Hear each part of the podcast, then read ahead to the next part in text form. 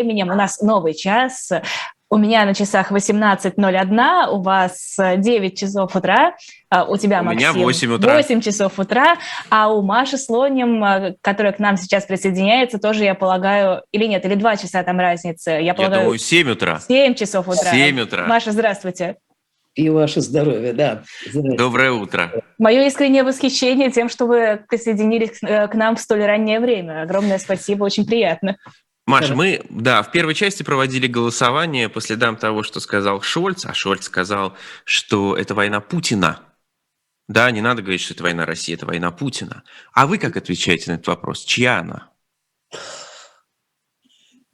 Ой, трудно сказать, трудно.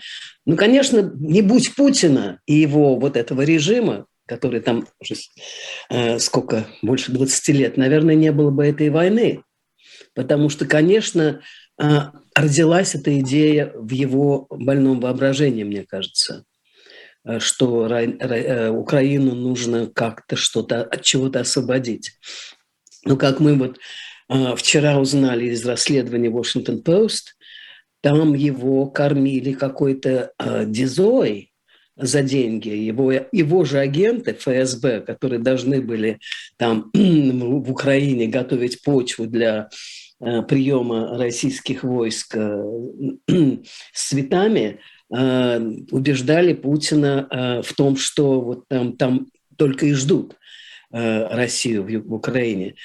Но, к сожалению, очевидно, они за деньги, за большие деньги, в общем-то, снабжали его информацией, которую он хотел слышать. Но это, это война этого режима скажем так, из совершенно извращенного, э, искаженного режима без обратной связи. Это еще один пример, страшный пример того, что происходит, когда э, власть находится в руках кучки людей без какой-либо надежды на то, что э, решение этой кучки людей каким-то образом э, оспаривалось, обсуждалось. Ну, парламент. Это, это э, режим без э, всякой демократии, без парламента, без э, обратной связи с народом, с подставными выбор, выборами. Так что я думаю, что это трудно говорить про Россию, про всю Россию, но это вот война этого режима, да. Путина. Но вопрос тогда в том, была бы эта обратная связь, какой бы она была. Мне кажется, достаточно людей, э, мне кажется, мы это много раз уже обсуждали в наших эфирах с Максимом, поддерживают здесь, в России, а, то, что нужно называть спецоперацией.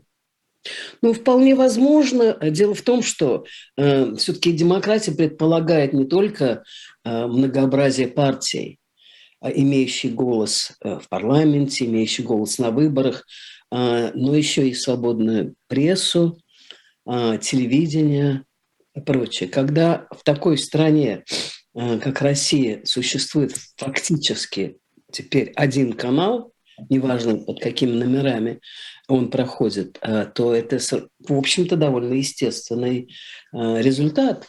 Да, я считаю, что люди зомбированы, люди смотрят ящик, он идет фоном, в жизни очень многих людей. Люди отключают мозги и включают что-то такое. Вот мы слышим же в ответах, а, они говорят телевизор, то есть в них говорит телевизор. Когда слушаешь вот там разрыв связи, фильм Лошака и прочее, а, люди открывают рот и произносят вещи, которые они ну, которые застряли у них в голове просто потому, что это проходит вот так вот через эти уши, не дум, без всякого осмысливания, прямо вот туда куда-то, в подкорку. И они произносят эти слова, и они голосуют. Вот так и будет, и так и будет, пока э, не, не будет сломан этот самый режим, который захватил э, в стране власть. Так что я не знаю, это не, это не война России, это война вот этого самого путинского режима. Э, Маш, простите за вопрос э, про курицу и яйцо, по большому счету, но э, не могу не спросить. А на ваш взгляд, э, все-таки этот режим славился тем, что умел уловить, что народу нравится, и дать это народу. Вот с э, Украиной, да, и с вот этим возвратом в СССР, это он улавливает желание народа или он навязывает э, это сверху пропагандой? Знаете, там, там по-моему, связалось все в один какой-то узел, который надо разрубать. Потому что, с одной стороны, он внушает народу, а с другой стороны, он слушает народ и думает, ага, народу это все нравится. А, народ, конечно же, Господи, э, народ, а, когда ему сказали, что вот все, вот эти самые бурные 90-е или какие там 90-е. Лихие. Лихие, лихие, да. Бурные 20-е у нас были, да. Лихие 90-е закончились, теперь мы отдохнем и вернемся то, э, туда, где было хорошо, где там у каждого была какая-то своя пайка, э, не надо было бороться за существование и прочее. А очень многие вздохнули, да, вот, ну, пенсионеры там, не знаю, люди, которые, которые в 90-е годы действительно оказались как, как в эмиграции, что ли. Им предложили играть по новым правилам. И очень многие не могли играть по этим правилам. Ну, просто ну, в силу того, что они привыкли жить Э, в Советском Союзе, привыкли к тому, что за них как-то все думает, такой строгий папа строгий, но справедливый. Он даже квартиру может иногда дать, там, пенсию и прочее. Вот, так что кому-то было легче от этого, кто-то об этом как раз мечтал. А потом понеслось, понеслось, понеслось, потом как-то э, лучше не раскачивать лодку, потому что будет хуже, мы устали от революции. Ну и, в общем, усыпили, усыпили людей, как-то вот этим убаюкали, что ли, этими успокоительными. А когда не было, уже не стало конкуренции других идей, э, ну или она была, эта конкуренция, но ее быстро затыкали, э, кого-то сажали, кого-то из страны э, выдворяли, так сказать, не так, как это делалось в 70-е, там, Солженицын, ну, так более, более, э, может быть, нежно. Но выдворяли. В общем, э, давали знать, что лучше вот с этими вашими идеями здесь не, не жить. Вот так вот как-то и получилось. Я не знаю, очень трудно сейчас, естественно, измерять э, процент тех, кто поддерживает, или кто против, или кто нейтрален, но эм, я допускаю, что старшее поколение, особенно старшее поколение, а, в общем-то, оболванен, смотрит этот самый один канал. Мы все читали 1984 Орвелла. Это вот повторение того самого дела. Вопрос, как из этой ситуации выйти и возможно ли из этой ситуации выйти, что должно произойти? Я не знаю. Честно говоря, не знаю. Емкий ответ. Да, ну честный. Честный. А, Маша, скажите, э, э, один политический аналитик болгарский э, сказал такую фразу на семинаре, где я был пару-тройку месяцев назад, что он как-то считает своей страной, родиной, ту страну, за которую ему стыдно вот что-то произошло там в Болгарии, да, а, и ему он вдруг чувствует это ощущение. Мне как-то неловко, хотя он там давно не живет, не, mm. не, не бывает, может быть, даже, да, но вот как только там что-то происходит, он вдруг что-то внутри него обязательно а, начинает щемить, да. Вам стыдно за Россию? Вы ощущаете себя частью вот этой ситуации? Абсолютно. Вы знаете, я это обнаружила как раз когда 24 февраля. Вот действительно, честно. А я живу без российского и советского гражданства с 1975 года. У меня его нет. У меня только британское гражданство. Э, с этим, с британским гражданством я прожила еще в России э, такой довесок своей жизни, 20 примерно э, лет, даже с небольшим, по английскому паспорту. Вид на жительство, там вот это все, журналистская виза. Так что мне казалось, я уехала сюда вот почти 7 лет назад теперь, а мне, я слушала в основном э, британские радиостанции, читала британские газеты. Ну, естественно, там я видела, что происходит в России, меня это интересовало. Но э, не то, чтобы это как-то мою жизнь наполняло, скажем так. Мне казалось, что я живу английской вполне жизнью и политикой английской. Но вдруг жизнь раздвоилась. мне стало стыдно.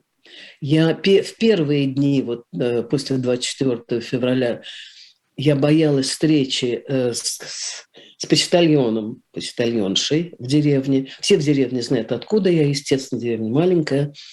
Я боялась им смотреть в глаза, мне хотелось кричать и говорить, я нет, нет, нет, я против, я против, я не такая.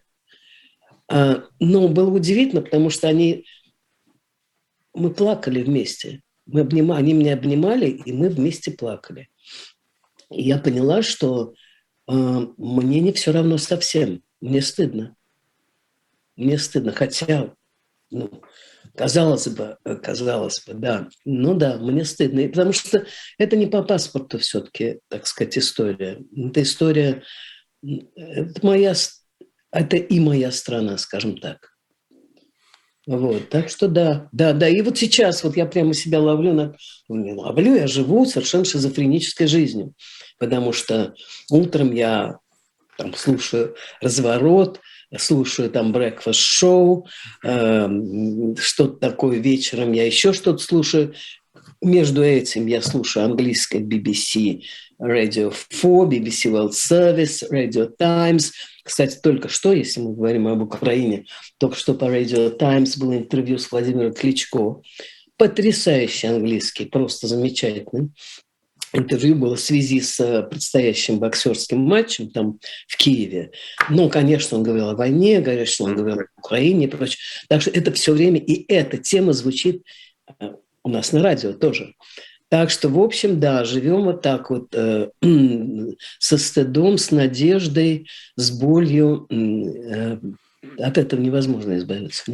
Маша, а как вы смотрите э, на э, те страны, на, на, на ситуацию в тех странах, где начали ограничивать визы, отменять визы для россиян, которые оттуда э, уезжают? Вы скорее с пониманием? Я скорее с пониманием, хотя я против, честно. Вот скажем так, я понимаю, но, э, но э, ой, против вот этого огульного, что ли, против сваливания всех в одну кучу, потому что есть разные ситуации. Нет, ну вот Эстония, например, теперь эм, помиловала студентов, например, это очень хорошо уже. Но эм, я понимаю, что нету времени, нету людей, чтобы разбираться. Вот ты хороший, ты плохой, э, ты хороший русский или ты плохой русский, и с какими целями ты приехал. Их Но если ты пытаешься сейчас убежать из страны, наверное, ты не поддерживаешь то, что делают российские власти. Ну, убежать с одной стороны, а с другой стороны ведь еще разговор идет о туристических э, визах, о поездках людей. У меня был спор там с моей подругой в Фейсбуке, которая считает, что все, все запретить всем ну, эти поездки. А, но я считаю, что вот все-таки если запретить всем поездки, закрыть их уже с этой стороны, Э, перекрыть как-то вот совсем кислород для детей, которые могли бы что-то узнать, увидеть и прочее. Это тоже жестоко. Не знаю, я вот против э, обобщений вообще. Но понимаю, что я понимаю, я понимаю соображения вот этих э, страны, что трудные, страшные, слишком близко они живут к этому самому э, очагу. Маш, а давайте поговорим не о схожести, а об отличиях э, советского застоя и того, что происходит сейчас. Потому что, ну, в общем, схожести все отмечают. А давайте попробуем вот с какой точки зрения. Тогда был железный занавес со стороны Советского Союза. Но, кажется, западный мир помогал каждому да, сбежать из-за этого занавеса. Почему ситуация поменялась?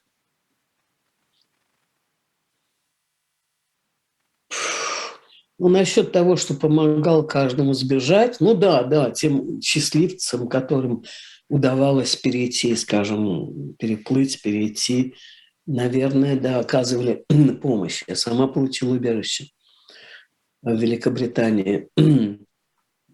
А...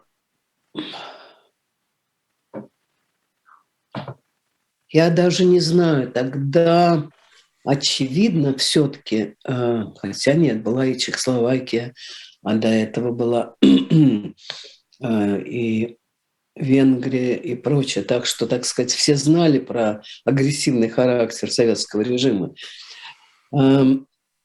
Очевидно, все-таки сдерживание было каким-то более серьезным, что ли. Или э, трудно сказать. Вот я не могу сказать, э, я не могу определить. Э, Но вы согласны, что как поменялось какое-то вот основание вообще? Ощущение, что Запад просто готов вот запереть все, что находится в России, в одну крепкую коробку, и просто пусть оно там гниет, разлагается, умирает, нас это не волнует, а помогать отдельным людям, несмотря на а, принципы гуманизма, которые Запад активно пропагандирует, ну зачем? Но, во всяком случае, у меня из России создается такое ощущение. Да, я думаю, это смысл санкций. Вот э, санкции э, уже не просто не просто против, скажем, олигархов, э, против э, каких-то государственных приближенных Путину компаний и прочее, а уже санкции против страны. Э, потому что, я не знаю, потому что Запад просто был в шоке.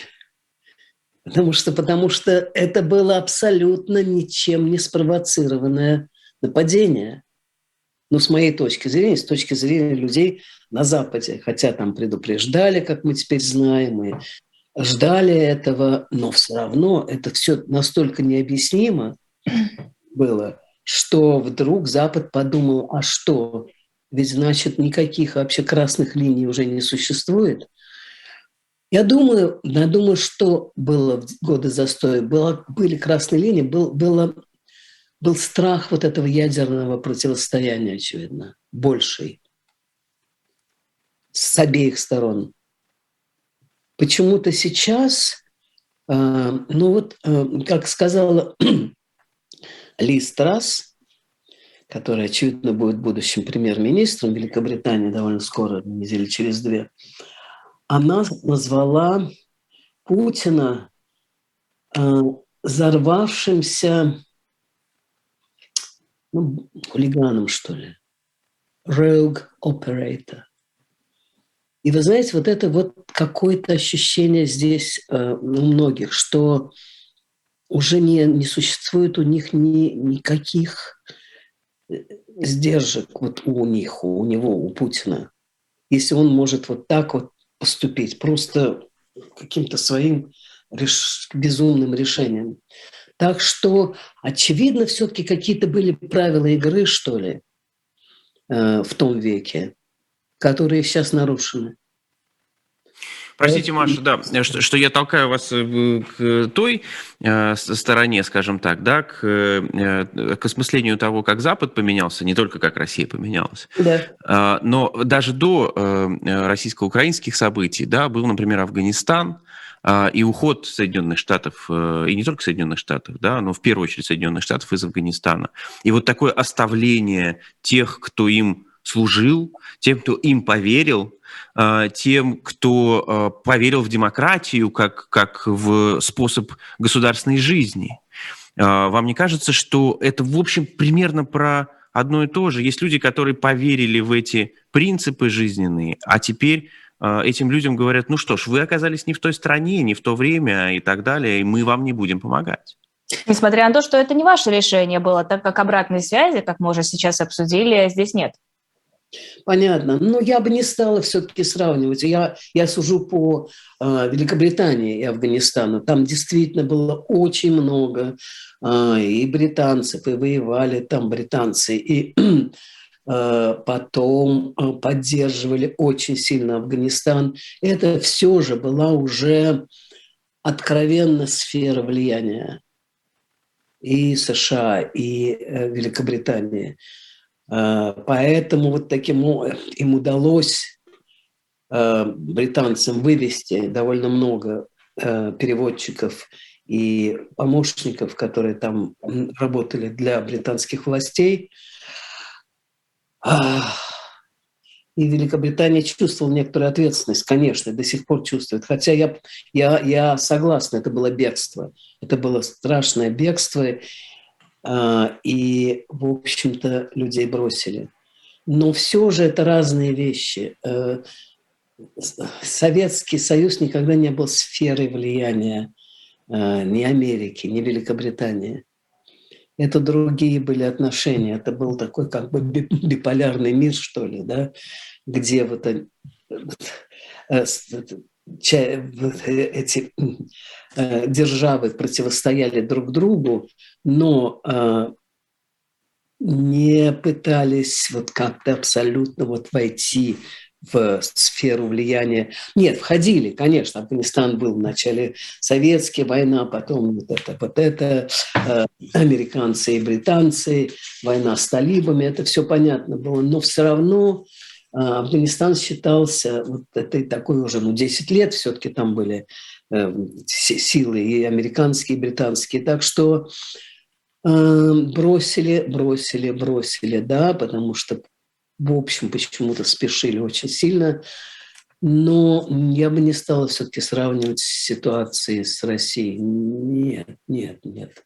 Хотя, ну, помогали, естественно, помогали. Действительно, Россия поверила. Действительно, 90-е там э, Советский Союз открылся миру э, впервые за 70 лет, да, э, какие-то связи, программы, но тут все-таки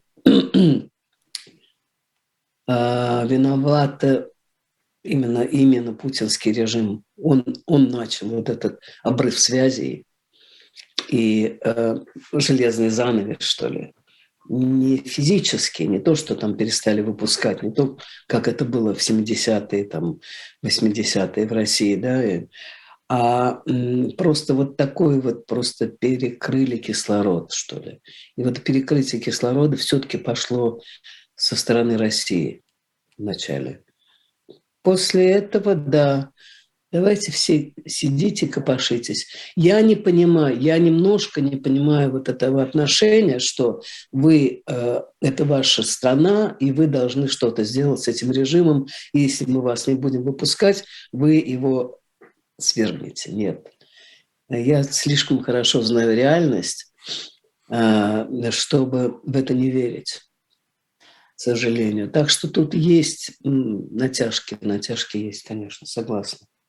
Маша, вот э, через четыре дня уже будет полгода, как российские войска ведут боевые действия на территории Украины. Можно ли сказать, как за эти полгода в Великобритании э, в официальных кругах и в обычных каких-то бытовых изменилось отношение к происходящему? И изменилось ли в принципе? Вы знаете, ну не, не, не могу сказать, что изменилось, потому что продолжается поддержка очень такая мощная. Насчет материальной, да, она тоже и военная помощь и прочее. Э, я не чувствую, что ослабла поддержка. Я вижу э, и на человеческом уровне, что вот эти корзины, ящики, которые стоят в магазинах, все время наполнены, э, ящики помощи Украине. Я знаю, что здесь принимают украинских беженцев, семьи. Не так много, конечно, как в Европе, потому что требуется виза и прочее. А, я вижу по заявлениям, сейчас у нас обезглавлено правительство, а, как вы знаете, эм, Джонсон э, отправлен в отставку, но еще формально во главе, да, и только там, в начале сентября у нас будет новое правительство, новые примеры и прочее, но уже сейчас а, оба, например, кандидата на э, пост лидера партии и премьера делают заявление по Украине, и они абсолютно, в отличие от а, серьезных разногласий между ними по поводу того, как спасать экономику Великобритании, что делать, там налоги сокращать или наоборот поднимать, инфляции и прочее, прочее. Вот тут они действительно расходятся. В том, что касается Украины, и э, Риши Сунак, и Ли Страс абсолютно согласны с тем, что Украину надо поддерживать и дальше. А, и оба, особенно Ли Страс, делают очень серьез... ну, жесткие заявления на эту тему. Так что э, я думаю, несмотря на то, что там действительно у нас экономические трудности, инфляция и прочее, но поддержка Украины будет продолжаться, это абсолютно ясно. Эм, так что и вот на, на, и на, на, на всех уровнях, мне кажется, нельзя говорить об усталости. Эм, ну, да, конечно, первые месяцы, недели, месяцы был полный шок. Сейчас, как понятно, все слегка привыкают к этому. Война уже идет фоном. Но я слушаю радио, я смотрю телевидение английское, разные каналы, э, разные станции. Но нету дня, чтобы не говорили о войне в Украине. А не звучат ли, например, призывы более жестко вести себя, ну там какая-то более, э, более сильная поддержка, чтобы оказывалась Украине, э, более мощное вооружение? Нет ли обвинений в том, что власти британские слишком вяло поддерживают Киев? С, от кого? Обвинения с чьей стороны? Ну, со стороны, условно, избирателей средств массовой информации, ну, то есть вот того самого активного истеблишмента, который э, в Великобритании, в отличие от России, есть. Ну, нет, ну, конечно, всегда нет. Э, Украина просит ну, больше вооружений. Э, конечно, конечно, люди говорят, что да, надо больше, надо быстрее, надо серьезнее. И санкции. Конечно, с санкциями очень важная история, насколько они работают или нет. Вот в июне был, а, был выпущен, опубликован парламентский, межпарламентский э, отчет Межпарламентского комитета по санкциям, по действенности британских санкций э, законов, которые приняты против вот, коррумпированных э, активов, российских активов людей, приближенных э, к Путину, компании и прочее, прочее. И что медленно, слишком медленно все это применяются, эти законы, не все они еще приняты и не все они еще работают. А, но, но, но а, все-таки в этом смысле и Великобритания пытается, пытается сотрудничать с Европейским Союзом, с США и прочее. Так что это все движется медленнее, чем хотелось бы. И действительно, вот, вот межпарламентская комиссия, это значит, она состоит из разных партий, да, которые в парламенте. И они все приходят к выводу, э, что действительно недостаточно делается. И это даже дело не в вооружениях и не в такой помощи, а просто в законах, которые нужно применять строже.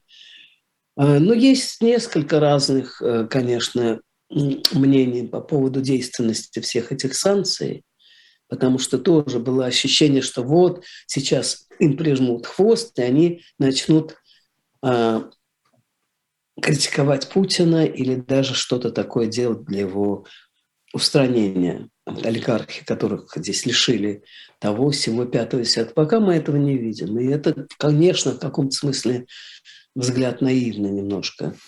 Ну, вот так вот. Маша, вы упоминали статью «Вашингтон-Пост». Э, у вас из нее и из предыдущего опыта и э, наблюдением за ситуацией, э, какое впечатление о Путине? Он фанатик?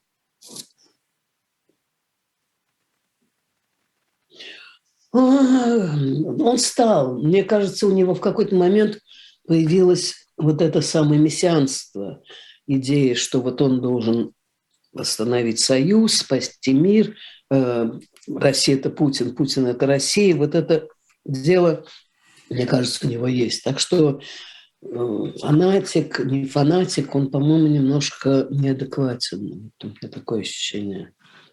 Э, я думаю, это годы изоляции. изоляции.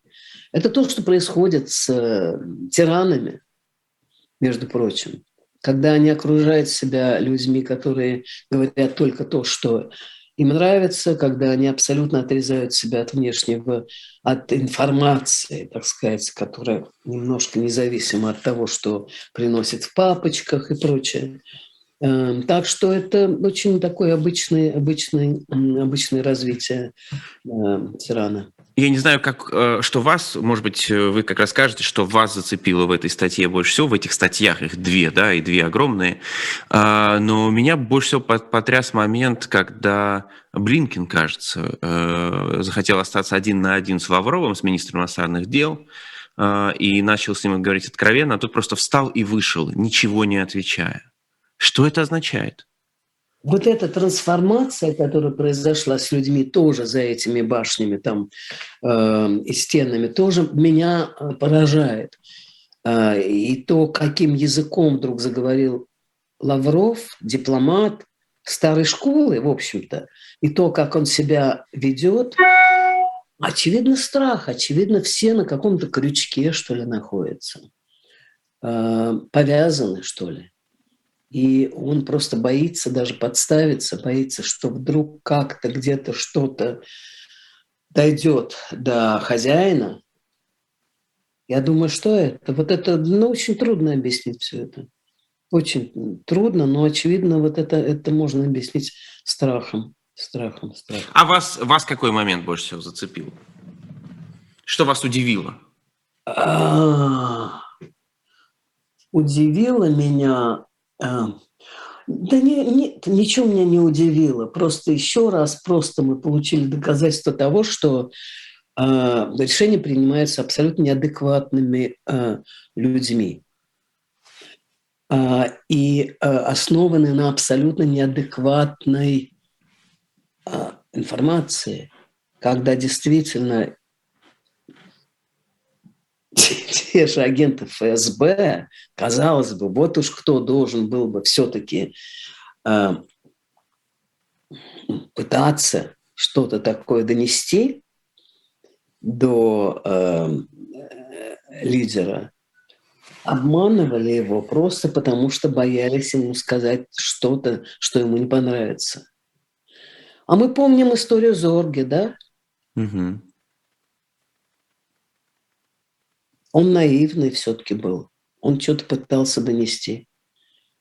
И чем... он... Насколько я помню его историю, все-таки проблема была не в том, что он был наивный, а в том, что э, он как источник рассматривался как один из второстепенных. Считали, что ну, информация, это... которую... Он не боялся, он не боялся э, сказать правду. И за это поплатился. Да, он не был главным и прочим, но у него была информация важная и ее... Вот и все, вот та же самая история. Никто, может быть, не хочет повторить судьбы э, предшественников, так сказать. И то же самое вот эти агенты ФСБ, которые боялись сказать правду, э, боялись и за деньги, и не верили сами э, тому, что он поверит, поверит. Ну, в общем, это разрыв связи полный, полный с реальностью. Это коррумпированность, это продажность. Это нам обще, о многом говорит. Меня ничего не поразило, меня просто, ну вот мы еще раз услышали подтверждение того, а, о чем подозревали. Маша, мы... да, да, да, Лиза, да. Э, мы с Максимом обсуждали то, что Макрон провел переговоры с Путиным э, впервые с 28 мая. Э, насколько в Великобритании положительно или негативно отнеслись к тому, что Макрон вышел на вот это вот напрямую контакт с Владимиром Путиным? Ну, вы знаете, по-моему, как в Великобритании, так и во всех странах, в общем-то, люди, затаив дыхание, наблюдают за вот этими самыми э, э, действиями вокруг э, атомной станции Запорожья, да? Поэтому любой, любой какой-то прогресс в этом направлении, конечно, приветствуется. Что там говорить? Но можно ли считать переговоры Макрона и Путина прогрессом? Но если Путин а, сказал, что если он исполнит то, что он обещал, то есть пустить наблюдателей туда, а, независимых, то тогда будет прогресс. Мы посмотрим. Я напомню, что в Еленовку не просто обещали пустить, а вроде бы как даже пригласили, но приехали ли наблюдатели, точнее, доехали ли наблюдатели? Ну да, в том-то и дело. Так что прогресс, не прогресс, мы увидим прогресс, прорыв, э, когда это случится, если это случится. Пока Маш, есть надежда, вот скажем так. Маш, скажите, а вот из-за всех этих событий, э, понятно, что все стараются быть э, выше национальных предрассудков и так далее, но имидж русских вообще? Что с ним стало из-за последних событий? Русских. Ой, я да, вот, вот очень трудно, вот как я сказал до этого, я против обобщения. Я, И я понимаю, конечно, мы все стараемся быть выше, да, национально, но мы же понимаем, что складываются какие-то вещи, хотим мы этого или не хотим, в каком-то массовом сознании.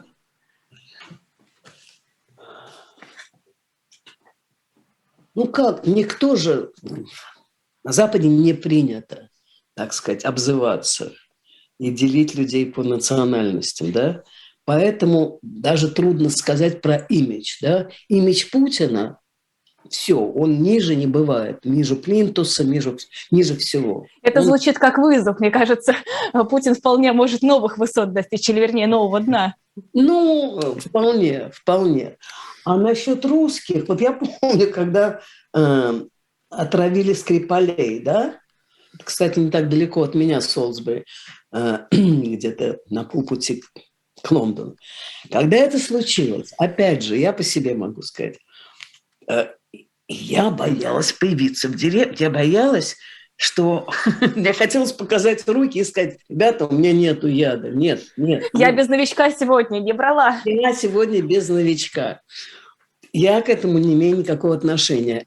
А и никто, естественно, конечно же, меня не заподозрил. Но вы Но сами сказали, что у вас там довольно такое маленькое сообщество, где все друг с другом общаются. Это уже прежде всего личное отношение, когда национальность уходит на э, последний план. А если говорить о чем-то более массовом, когда ты видишь незнакомого человека, понимаешь, что он русский, условно говоря, и ты при этом великобританец или э, там, немец, кто угодно.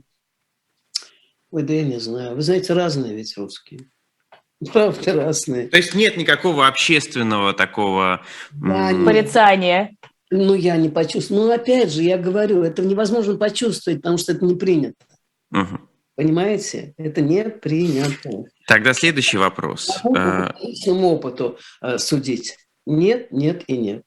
Тогда следующий вопрос. Э, вы помните, чтобы в 70-е или 80-е времена застоя дети отрекались от родителей, а родители отрекались от детей по политическим причинам из-за войны в Афганистане или чего-нибудь такого?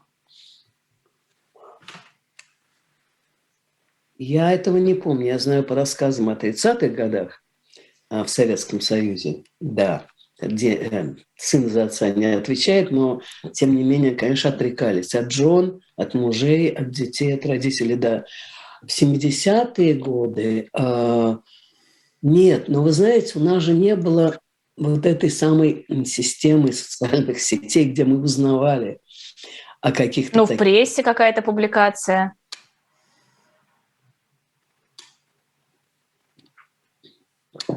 Нет, совершенно не помню этого. Не было. То есть, ну, ближе, тогда? Максим, к откуда это сейчас? годам. Ну, вот откуда это берется сейчас? Ну, back to the USSR. Я думаю, это результат вот этого возвращения вообще всего. То есть это идет в комплекте. Это же не бывает так, чтобы отдельно вот это мы здесь вот введем, внесем, а это не будем, а давайте поправим. И все это самое. Все это это комплексный обед, очевидно. Доносы – это как часть вот этого самого закрытого общества, которое пытается восстановить и, и с успехом восстанавливает. Пытаются установить или это какая-то генетическая память людей? Это человеческое, я думаю. Это человеческое. Просто когда люди поставлены в, этих, в эти условия, э, у некоторых самое отвратительное вылезает. Из страха, из... Э, ну, я не знаю, вот я живу, и я не боюсь, что меня где-то кто-то прижмет, да, и властям донесет, и, и прочее. Э, нету страха. А, как, а, а, а я помню, как мы жили в 70-е, был страх. Ну да, там, я не знаю, не до, хотя кто-то и доносил. Да у меня, когда был обыск э, в доме, в квартире, мне же эти молодые, прекрасные ребята, явно филфаковцы, так сказать, выпускники филфака, говорили, вы знаете, а вы зря, вот вы не с той компанией связались. Вы бы с нами вы бы с нами, там они мне даже предлагали билеты на кинофестиваль. Вы знаете, многие из ваших э, знакомых с нами сотрудничают. Понимаешь? Вот. Просто, так сказать, ну, об этом не было известно. Э, и, может быть, это даже было стыдновато. А, а сейчас уже как бы далось стыд, да, давай. Не знаю. А вот, кстати, сейчас ведь отрекаются не только там от родственников, детей, родителей и так далее, а то, что мы наблюдали, а, чиновники, ну, в принципе, люди, которые были а, близки к власти, сейчас перекидываются в другой лагерь и говорят, ну, слушайте, а что вы меня осуждаете за то, что я делал тогда, если вот сейчас я хочу за правое дело, я там сожалею, и вообще я старался делать как можно больше всего хорошего. Ну, понятное дело, самый ближайший пример – это Ростислав Мурзагулов, башкирский чиновник, но тем не менее такие случаи мы наблюдали уже на протяжении последних э, полу, э, полугода последнего полугода неоднократно. Насколько нужно а, таких людей, не знаю, встречаясь с распростертыми объятиями, говорить, ну как здорово, что ты изменил свою позицию, плевать на то, что ты делал на протяжении последних 22 лет, главное, что сейчас ты одумался.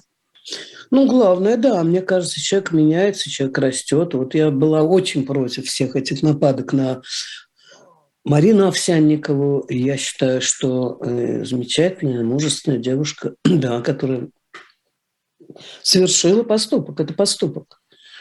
Э, так что это поступок, потому что... Но тут ведь вопрос вклада в режим того, что ты на протяжении последних десятилетий двух делал. Если ты работал где-нибудь в технической части условно Первого канала, это одно, а если ты был чиновником, который принимает важные решения и способствует становлению путинского режима так или иначе, то это совершенно другое. Ну да, ну человек может меняться. Мне кажется, мне кажется, это хорошо. хорошо. То есть всех прощаем и радуемся? Ну, знаете, суд решит. Прощаем нет, ну кто, кто мы, чтобы, чтобы прощать или не прощать? Мне кажется, это надо приветствовать, но человек действительно меняется. Действительно, я, я, я допускаю, что у него могут открыться глаза – у человека. Потому что э, особенно если это не, не продиктовано какой-то выгодой, если он это говорит внутри страны, ну как там, я не знаю, э, десантник, который вдруг э, понял, что он не может воевать и отказался. Да, а я видела, я встречала беженца, беженцев. Она украинка, а ее муж русский, огромный, как шкаф, замечательный парень, который был десантником э, до войны, правда, до войны. Э, и э, вдруг понял, что он не хочет этим заниматься совсем и не хочет воевать. И вот он вместе со своей семьей, украинск, полуукраинской, так сказать, э, бежал оттуда и помогал им. То есть помогал. Он муж, отец, русский десантник. Да. Так что ну, каждый имеет право на, на э, ну, изменение своей позиции, взглядов и, и прочее, мне кажется. Спасибо большое. Маша Слоним была с нами на связи в такое раннее для, э, для Лондона время. 7.45 э, сейчас в Лондоне.